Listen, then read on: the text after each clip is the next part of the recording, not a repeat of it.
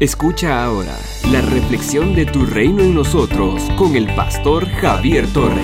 Javier Torres. Aunque mi cuerpo y mi corazón desfallecen, tú, Dios mío, eres la roca de mi corazón.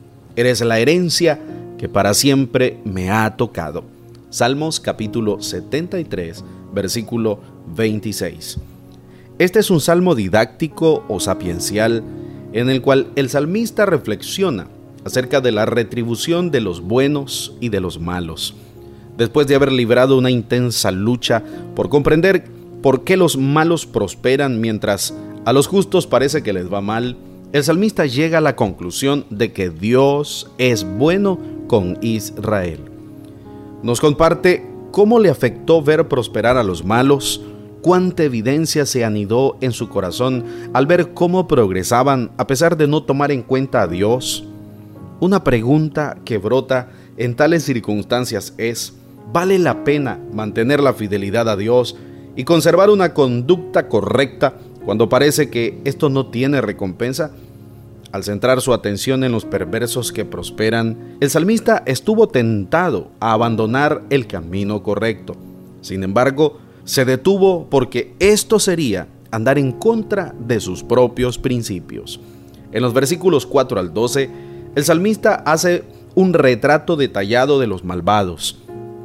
No les preocupa la muerte, están llenos de salud, no sufren penalidades, no experimentan apuros, son orgullosos, violentos, presuntuosos, opresores, se jactan de su maldad, ofenden a Dios y a todo el mundo, y arrastran tras sí a muchos que los consideran personas afortunadas. Entonces, ¿Vale la pena mantener la integridad y sufrir privaciones? El salmista, como todos los justos, lidia con este dilema hasta que entra en intimidad con Dios y puede comprender el destino que les espera a los malvados. La prosperidad de los malos es mera apariencia, apariencia que no permanecerá ante el juicio de Dios, mientras que los justos siempre gozarán de la compañía de Dios. Al mirar hacia atrás, el salmista comprende su error y reconoce que era tan torpe porque no podía entender. Poner la confianza en los bienes materiales siempre será una necedad, pues estos no duran para siempre.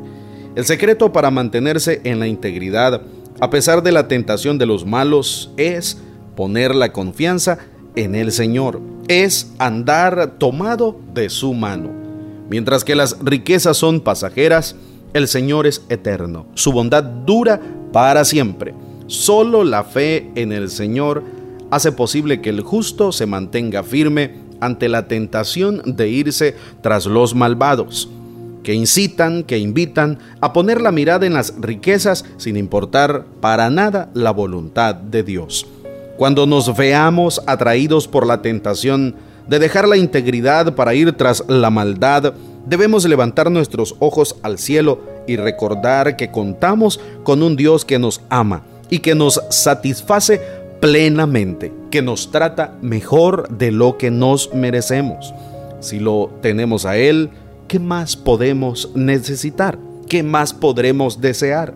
Él es nuestra herencia eterna, que nada ni nadie nos arrebatará. Esta es herencia eterna. Somos una iglesia llamada a establecer el reino de Jesucristo en Nicaragua. Nuestra misión es predicar las buenas nuevas de salvación a toda persona, evangelizando, discipulando y enviando para que sirva en el reino de Jesucristo. IRSA, transformando vidas. El pastor Javier Torres ha compartido la reflexión de hoy. Esperamos que sea de mucha bendición para su vida y su crecimiento espiritual.